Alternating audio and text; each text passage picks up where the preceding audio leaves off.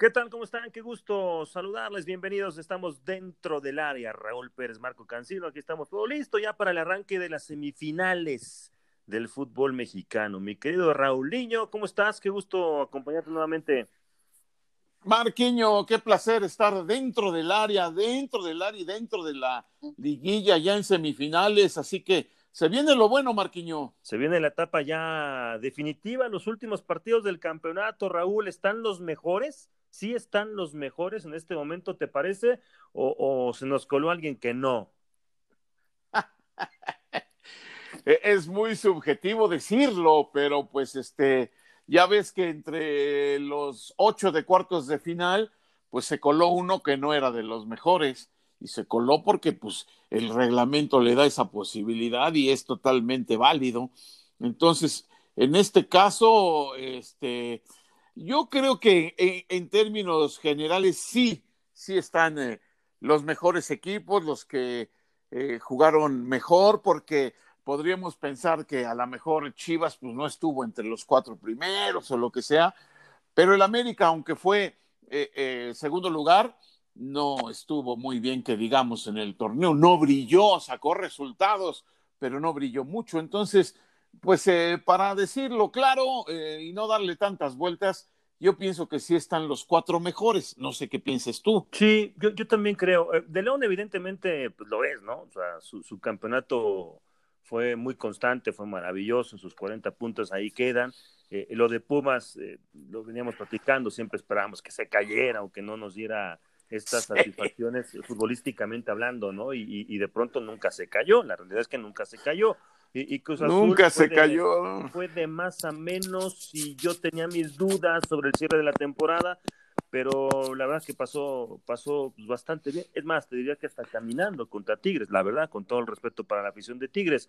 Pero lo de Chivas, este, pues ahí está. Si no bien es cierto que no tuvo un buen torneo, que fue un equipo de estos tres que estamos hablando, de los que hablé antes, fue el que cambió de técnico, es el único que cambió de técnico, le funcionó el cambio, Víctor Manuel Bucetich, y la verdad es que no sé si sea el equipo más enrachado futbolísticamente hablando de la liguilla, eso sí, ¿eh? O sea, el que, el que pasó con mención honorífica de su etapa anterior, para mí, para mí, en primera instancia pondría al Guadalajara por el rival que enfrentó, y después pondría Cruz Azul. Y los que me dejaron un poquito de dudas fue, fue León y Pumas, sobre todo Pumas, el partido de vuelta contra el Pachuca. Híjole, la primera parte ah, les, llegaron demasiado y fueron muy, muy malos en, cuestión de, definición frente al arco el equipo del Pachuca, porque de haber encontrado un momento futbolístico como en el que en aquel entonces, un centro, centro delantero como el que tenían con Franco Jara, y no con Dávila como ahora que falló tantas o, todos los que estuvieron frente al arco, vamos, este, la verdad es que creo que otro gallo lo hubiera cantado el equipo de Pumas, quizá eh, en una voltereta en Ciudad Universitaria, pero para mí de los cuatro, Raúl, yo la verdad es que Chivas y Cruz Azul los que más me convencieron, ¿eh? Sí, Chivas, eh, eh, sin duda, tuvo mucho que ver eh, lo que preparó y cómo, lo, y, cómo lo, llevaron a cabo también los jugadores, por supuesto, pero lo que preparó Víctor Manuel Bucetich en los dos partidos, le dio una verdadera lección al Piojo Herrera, digo, para no meternos en tantos rollos, pero este, eh, esos cambios que hizo para el juego de vuelta y metiendo a este joven, a la Eduardo Torres y, y situaciones que, que, el Piojo nunca logró este, resolver y, que su equipo, bueno, pues el América ya sabemos, tiene mística, tiene coraje, tiene garra, pero pues no mostró más que eso. Y sí, Chivas, Chivas, eh, la verdad se vio bastante bien, muy diferente, porque pues ya sabemos, Marquiño, que es diferente la liguilla. Los equipos pueden brillar muchísimo durante el torneo, pueden no brillar durante el torneo regular y brillar en la liguilla porque se juega de otra manera. ¿Cuál es la diferencia? Pues muy fácil en el torneo regular vas por los puntos. En cada partido estás buscando los puntos. En la liguilla no, en la liguilla estás buscando los goles. No hay otra manera de ganar más que por goles. Es decir, eh, no, no hay más que tratar de, siempre hacer goles porque en, en, el torneo regular, bueno, pues si, si vas ganando 1-0, pues te pertrechas y a ver si si ya con eso ganas tus tres puntitos o si estás empatando de visitante. Sí, sí, no sé si me explico, es diferente, se juega diferente y entonces los equipos cambian eh, de, lo que ves en el torneo regular a lo, que, a lo que vemos en la liguilla. Y eso fue exactamente lo que pasó con Chivas. Y sí, estoy de acuerdo, fue el equipo que, que jugó mejor en esta ronda. El León, bueno, pues es que el Puebla, el Puebla después de lo que le había hecho a Monterrey, ¿qué tenía que perder? era puro ganar. Y entonces jugó un equipo que juega más suelto, bien ordenado, con una enorme disposición de los jugadores, pues obviamente te va a provocar problemas. Sin embargo, pues lo supo resolver el cuadro panza verde. A mí el que me preocupó fue Pumas, porque por ahí con mucha suerte no le metieron uno y a lo mejor hasta el segundo, ¿eh? Entonces, eh, este, sí, Pumas no, no se vio como se había visto en, la, en el torneo regular por lo mismo y, porque además se, se, llevó lo, el, 1-0 en el partido de ida. Y, y, bueno, pues lo de Tigres, Tigres ya está, ya es un equipo que se ve desgastado, ya es un equipo que con todo ese plantelote que tiene, con toda esa capacidad que tiene, con ese técnico que tiene, yo creo que ya hay un, una especie de desgaste en, entre ellos mismos y entre la manera de jugar de Ferretti y, lo que los jugadores esperan. Entonces, este, creo que ya pagaron esa, esa factura y Cruz Azul, Cruz Azul la verdad se la llevó tranquilito y, bueno, pues ahora viene las semifinales donde hay otra prueba que superar para los cuatro ya me tocaste un vals que quisiera que quisiera bailar antes de entrar de lleno con el tema de las semifinales. Metiste el tema de Tigres y quiero meter yo en la conversación antes, insisto, de tocar el tema, meter en la conversación el tema del América y el tema de los técnicos. Y me han tirado mis amigos eh, en redes sociales, los regios y también los eh, americanistas, dicen que, soy parte de la prensa pagada por el piojo Miguel Herrera. Así me, me estuvieron tuiteando en los últimos días porque yo, yo establecí después del fracaso, porque tampoco hay que maquillarlo, ¿no? El fracaso del América al quedar eliminado manos de Chivas, por supuesto que existe, ¿no? O sea, no, no es, ay, bueno, pues perdiste y, y, ya, ¿no? No, no, no, no. Equipos de los tamaños de América, de Chivas, de Cruz Azul y, y de Pumas, aunque Pumas sí creo que como bien dice Jorge Sánchez, que le mando un fuerte abrazo y estoy de acuerdo con él, creo que por el campeonato como comenzó y como se ha armado el plantel, todo lo que escurra de ahora en adelante es miel, es miel, es completamente miel. Eh, aunque es un equipo grande, pero la verdad, a ver, entrando en el terreno del piojo, Miguel Herrera con América, y Ricardo el Tuca Ferretti con los Tigres, te quiero establecer y les quiero establecer, amigos, por qué pienso o por qué dije lo que dije, por qué puse lo que puse en mis redes sobre que yo creo que Miguel Herrera tiene que continuar y por qué pienso que el Tuca Ferretti ya no debe continuar en los Tigres. Yo creo que ya no debe continuar. Establezco yo mi punto de vista. Yo creo que, y dijiste una palabra desgaste, el desgaste que veo y que viene el terreno de juego, el partido de vuelta, sobre todo de este equipo de los Tigres contra Cruz Azul, es, es de llamar la atención, es de ponerle foco de atención a lo que está pasando. Yo creo que si Tigres quiere pasar de la década y no ser un equipo de moda nada más y que nos olvidemos de él y que quede como eso, ah, sí, ¿te acuerdas de aquí a décadas? Sí, la de Tigres y después, no, pues volvió a descender, no, pues ya no volvió a competir, no, pues si quieren trascender más allá de la década y tratar de solventar y vivir los últimos años que le queda a André Pierre Guignac con la institución, es ahora.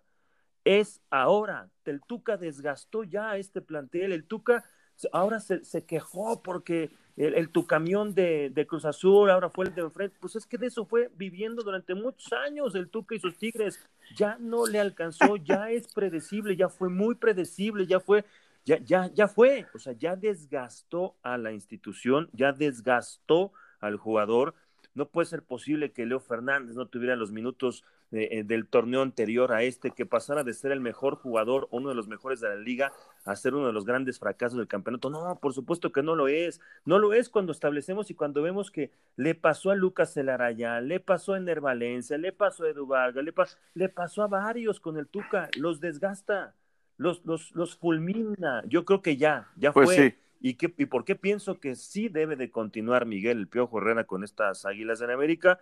Porque este semestre fue muy diferente. O sea, el Tuca sí tuvo plantel, el Piojo no tuvo plantel.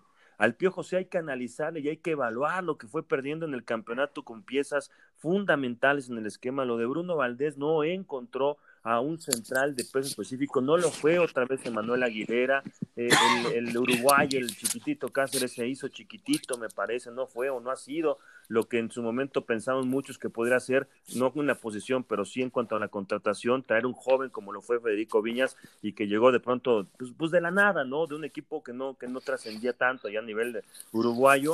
Acá fue diferente, acá yo creo que sí hay que establecer más bien al jugador del América. ¿Dónde quedó Gio Dos Santos? Gio ya no puede estar viviendo de chispazos en su carrera, no en el América, en su carrera, o sea, ya no, los argumentos para quedarse en las Águilas me parece que se van esfumando poco a poco y así podemos establecer muchos más. Benedetti que pareciera que es un jugador de cristal, cada que juega termina lesionándose muy rápido, muy pronto y, y, busquemos en ofensiva y Henry Martín me parece que es un gran centro delantero que terminó desapareciendo en un momento importante. Entonces no, no es lo mismo el desgaste de Tigres a raíz de lo que hace el técnico a lo que pasó con América y su fracaso, pero no por culpa del técnico, pienso, me metiste al vals y ya lo bailé.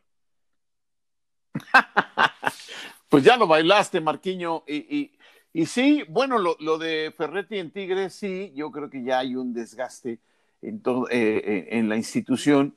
Eh, no quiero con esto decir que, que porque no lo, no lo sé, no lo sé, la realidad que que tenga mala relación con los jugadores o que tenga mala relación con los directivos o con la afición, pero ya hay una monotonía, ya hay, ya hay una situación en donde eh, eh, este, ya no se espera más de este equipo de Tigres. A eso me refiero con el desgaste. Es lo que se ve, no es lo que uno sabe de, de chismes o que sepas de algo ahí adentro, pues no, la verdad no lo sé porque yo no ando de chismoso.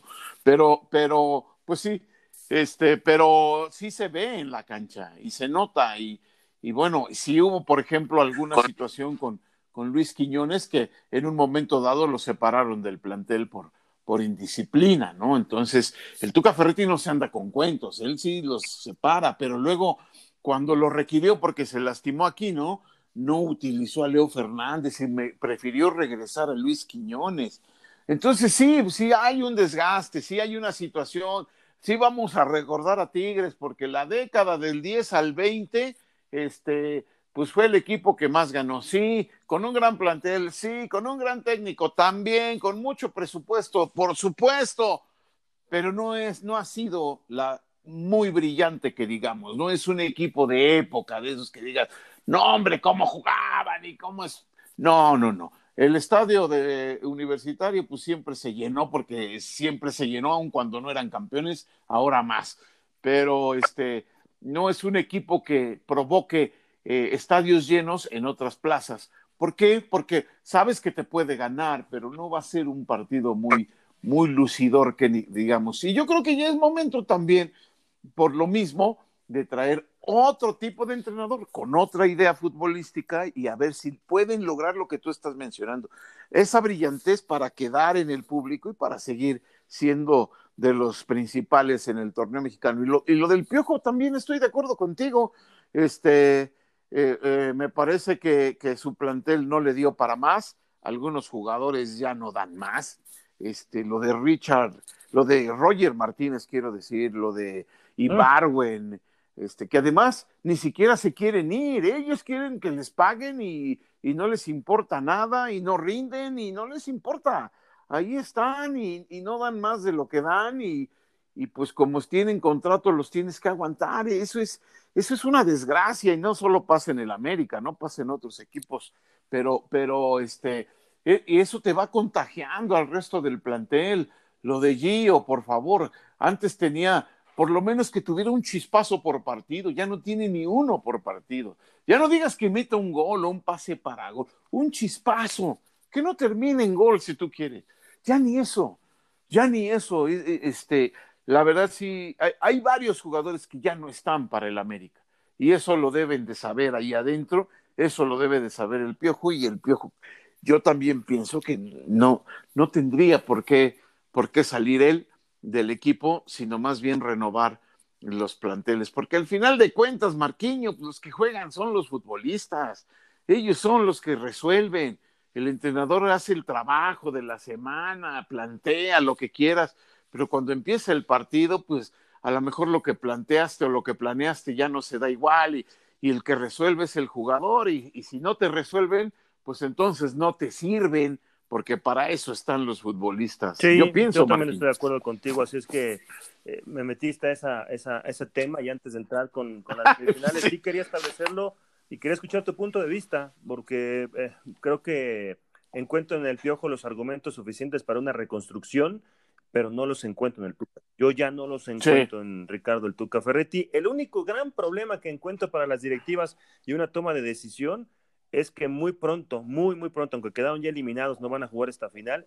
muy pronto tienen que eh, entrar de nuevo en otra dinámica de competencia del más alto nivel si es que quieren ir al Mundial de Clubes en el torneo que habrá a finales del mes de diciembre, a mitad del mes de diciembre, allá en la, Florida, pues donde pues estarán peleando eh, eh, ese lugar para, para poder estar en el Mundial de Clubes y quizá pueda ser el argumento suficiente y único para las directivas, decir, no hay tiempo para cambiar de técnico, no hay tiempo, así es que pues el hashtag de fuera piojo creo que seguiremos viéndolo seguiremos en, y no es mi amigo, eh, Piojo, eh, la verdad es que me, han dicho, es que no, no, no es mi amigo, eh, lo he entrevistado muchas veces, he coincidido con él varias otras tantas, pero no es mi amigo ni me paga, eh, o sea, la verdad es que no, yo establezco que sí ha fracasado, ha fracasado, sí fracasó este campeonato, pero encuentro argumentos para ser parte de la solución en estas Águilas del la América. Del otro lado, fracasó y creo que ha perdido más Tigres en los últimos tiempos de lo que ha podido ganar con el propio Tuca Ferretti y es momento de, aprovechar los últimos años de Guiñac, de Guiñac, por favor, con otro técnico. Yo es lo que, lo que pienso y veo. Pero bueno, vámonos con el tema de las semifinales, mi querido Raulinho, y por orden cronológico, empezamos con el uno, que es León, que estará pues enfrentándose a las Chivas Rayadas del Guadalajara, primero en Guadalajara, a puerta cerrada, este, me parece bien, a puerta cerrada. Este partido y la vuelta en pues León el próximo sábado. León, el super León del campeonato o el momento de las Chivas, que ojo, tienen bajas y que si Macías y Alexis Vega y un jugador contagiado ya de COVID de los titulares, este, etcétera, etcétera. ¿Ya dijeron quién es o no? investigando, Raulinho, ahorita a ver si antes de que termine el podcast tenemos alguna, alguna notificación de quién es, pero parece que es uno del cuadro titular, ¿eh? Pero una, Dicen eh, que es el Cone, ¿no? El Cone o su compañero de cuarto, pero no sé quién sea su ah. compañero de cuarto y estamos en esto, en esto, eh, del que estuvo en su cuarto en la, concentración en el último, en el último partido, porque sí, normalmente no estaba concentrando. Eh, pero ya, ya lo dijiste, el Buce, la verdad es que nos sorprende todos y su capacidad de gestión eh, de los equipos lo hacen, lo hacen pues, no en balde el Rey Midas, ¿no? Eh, ¿Por quién te vas, Raúl? Qué brava serie. ¿Por quién te vas? Está, está muy brava, no, no, no, está dificilísima. Digo, el, León no pudo, no pudo, eh, insisto, no, no, no pudo lucir contra el Puebla, pues porque el rival no se lo permitió y porque así son estos partidos pero en cualquier momento puede despertar. Y, ¿sabes qué me gusta de esta serie? Que hay ciertas similitudes, sobre todo cuando los dos van al ataque. Cuando van al ataque, eh, juegan muy similar, tienen un desdoble, aparte de dinámico, porque hay mucho movimiento de los que desdoblan al ataque, hay mucha velocidad y mucha capacidad. Y Chivas lo que le ha faltado siempre, pues es, es la contundencia porque siempre ha tenido oportunidades de gol y siempre le ha faltado contundencia. La que ahora no le faltó por los chicotazos, pero, pero fue el chicote. O sea, los, los de adelante, este, como que, como que tampoco eh, tuvieron el tino necesario, me parece. Entonces, este, yo la veo pareja en ese sentido. Yo creo que va a ser un juego muy emocionante y con, con llegadas de los dos equipos pero la, ventaja que tiene ahora Chivas es que ya Bucetich le encontró la manera a los futbolistas para colocarlos cuando les toca defender. Yo los veo muy organizados, muy bien ordenados, con mucha disposición y, este, e, y con mucha mejoría en ese sentido. Y, y, me parece que ahí es donde León se puede topar ahí con, una, con, un, con un obstáculo importante, aunque claro, también sus futbolistas tienen una gran capacidad, pero León no se defiende tan bien. No es un equipo que digas, y lo mejor es su defensa, aun cuando, cuando recibió pocos goles, pero pues, recibe pocos goles porque como ataca tanto, los otros como que no, no se animan a, ir por él. Entonces yo veo esto, yo veo que Bucetich lo va a, estudiar bien, lo va a aguantar bien y, y, tiene ese desdoble, tiene esa velocidad, tiene esa fuerza para poder hacer peligro y que encuentren no nada más los chicotazos, que encuentren a los que jueguen, ¿no? Porque pues que si Vega, que no, que si aquel tampoco, que si Macías tampoco, que pues los que jueguen, que tengan eh, eh, la contundencia adecuada, si, si algunos de esos, alguno de ellos, el que juegue, Antuna, no sé, este, eh, logran tener tino, me parece que Chivas podría salvar esta serie, podría ganar la serie porque eh, te digo, me parece que se va a defender un poquito mejor que el León, pero pues ya, ya lo veremos, son partidos en donde no hay pronóstico. Bueno, sí hay pronóstico porque pues fue mucho mejor el León en el torneo, pero este, para mí que, para, para no ir tan lejos, en, este partido de ida que es en Guadalajara, yo creo que aquí es donde puede sacar alguna ventaja el, el Chiverío. Pero entonces mójate, mójate, ya en la serie, dices, por, por como te escucho, en la serie completa, en la serie completa voy Chivas. Por, por poco. Y por poco, sí, por, por, por, muy poquito. Y, este, y bueno, pues arriesgándome a que a que la rieguen. Nos fuimos, por cierto, 50% de acierto en probabilidades en la reclasificación de la, en aquella reclasificación, por cierto. Así es que este, vamos, vamos en, promedio normal, ¿eh? Este, un buen promedio es de porcentaje de bateo, estamos sobre los 500. Pero bueno, este eh, arbitraje, por cierto, de Marco Antonio Ortiz para este partido, el de ida. Eh, yo, yo, yo también, y ya confirmando, ¿eh, Raúl, si es el cone, parece todo indica que si es el conejito Brizuela, sería una baja muy, muy, muy Uf, para, terrible. Para Víctor Manuel Bucetich, porque es como su utility, ¿no? Si quieres hacer de pronto línea de cinco que no lo usa tanto, te este, puede jugar como, como lateral carrilero por derecha. Si te si de pronto en el medio campo, si juega con un contención y interiores, también lo puede hacer jugar como interior o como extremo y ante la baja del Canelo Angulo que no está listo, Macías que parece que todavía no está listo, Vega que parece que todavía no está listo, aunque podrían forzarlos para este partido de ida, pues sí, sí ha sido una pieza pues, de las más eh, importantes y trascendentales desde hace un rato para el Guadalajara, es que sería una baja muy importante y y, pues se solidifica el tema de pensar en el Chicote como titular ya indiscutible, ya olvidemos lo de lateral, como un tipo de mucha llegada y como volante, como extremo, donde lo quiera poner Víctor Manuel Bucetich. Yo, yo veo a un León que no me convenció tanto en la eliminatoria contra el Puebla, pero veo un León que, que sabe perfectamente que este es el momento, que va a encontrar un rival que va a jugar mucho más y lo va a dejar jugar mucho más de lo que lo dejó el Puebla, también es una realidad.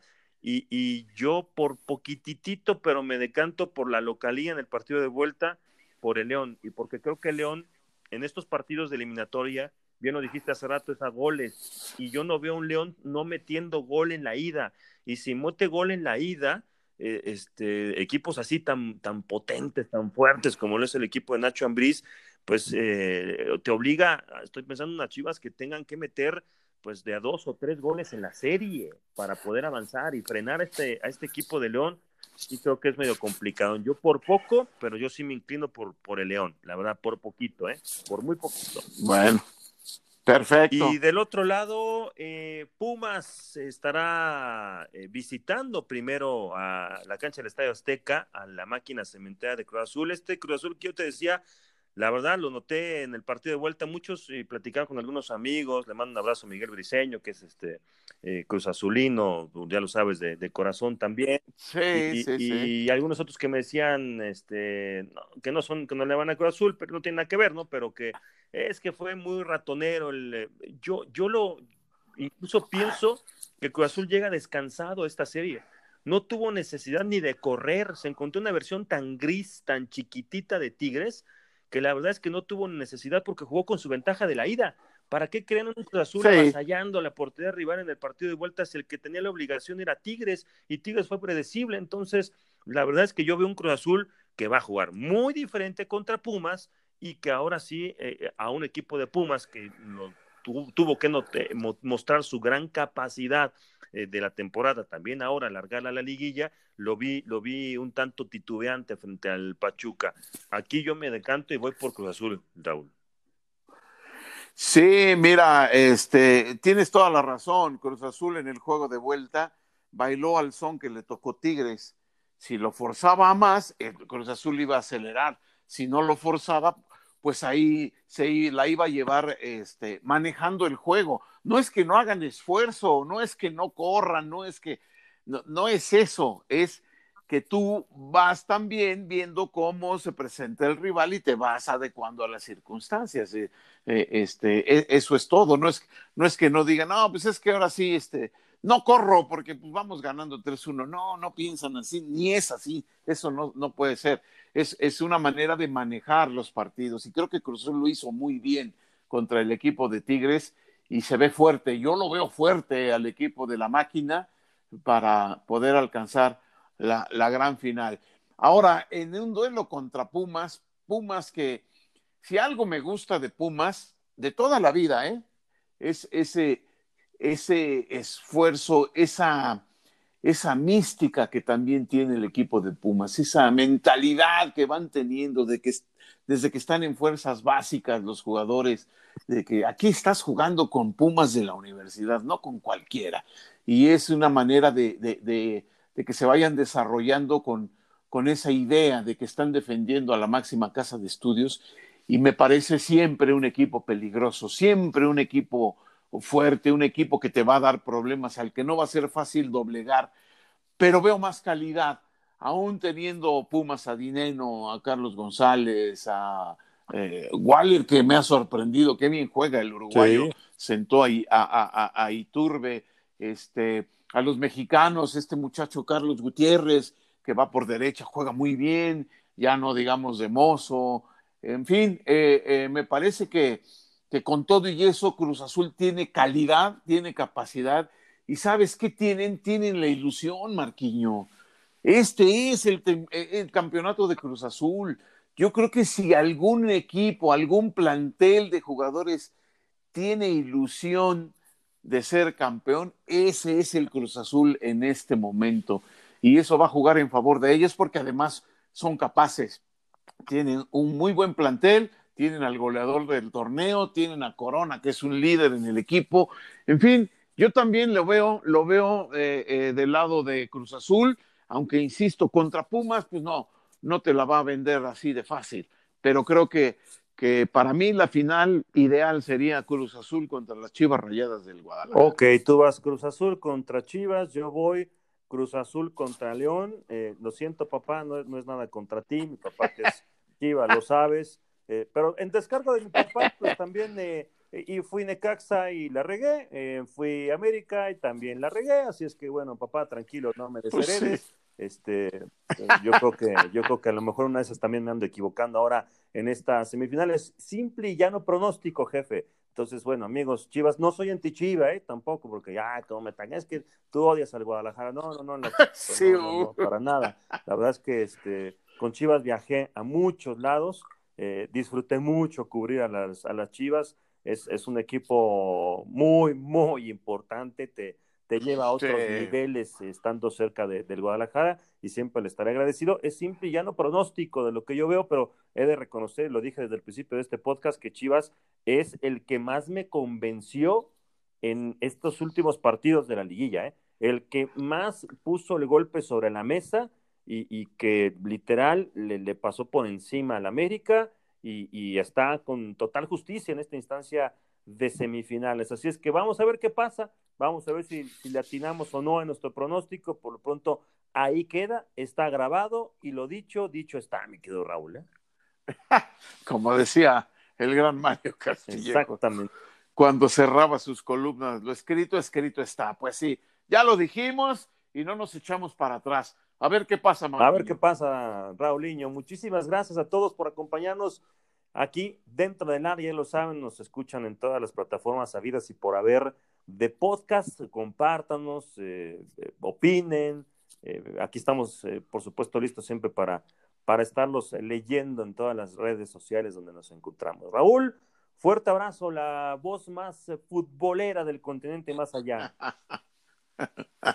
abrazo, Marquiño, un abrazo para ti y para todos los que escuchen el podcast y este, pues ya veremos cómo nos va en, el próximo dentro del área, veremos cómo nos fue en, en este pronóstico. Gracias a todos, un abrazo.